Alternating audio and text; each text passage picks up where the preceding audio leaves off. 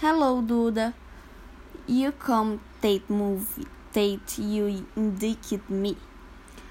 Hi, Julia. Collateral Beauty.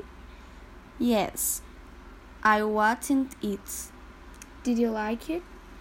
Yes, I love it. It's.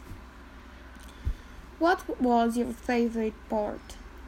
I like it. It's when poor people, people interpret that love and time to try to teach the man the volume of life. And you? One of my best part was in the end that told me a lot.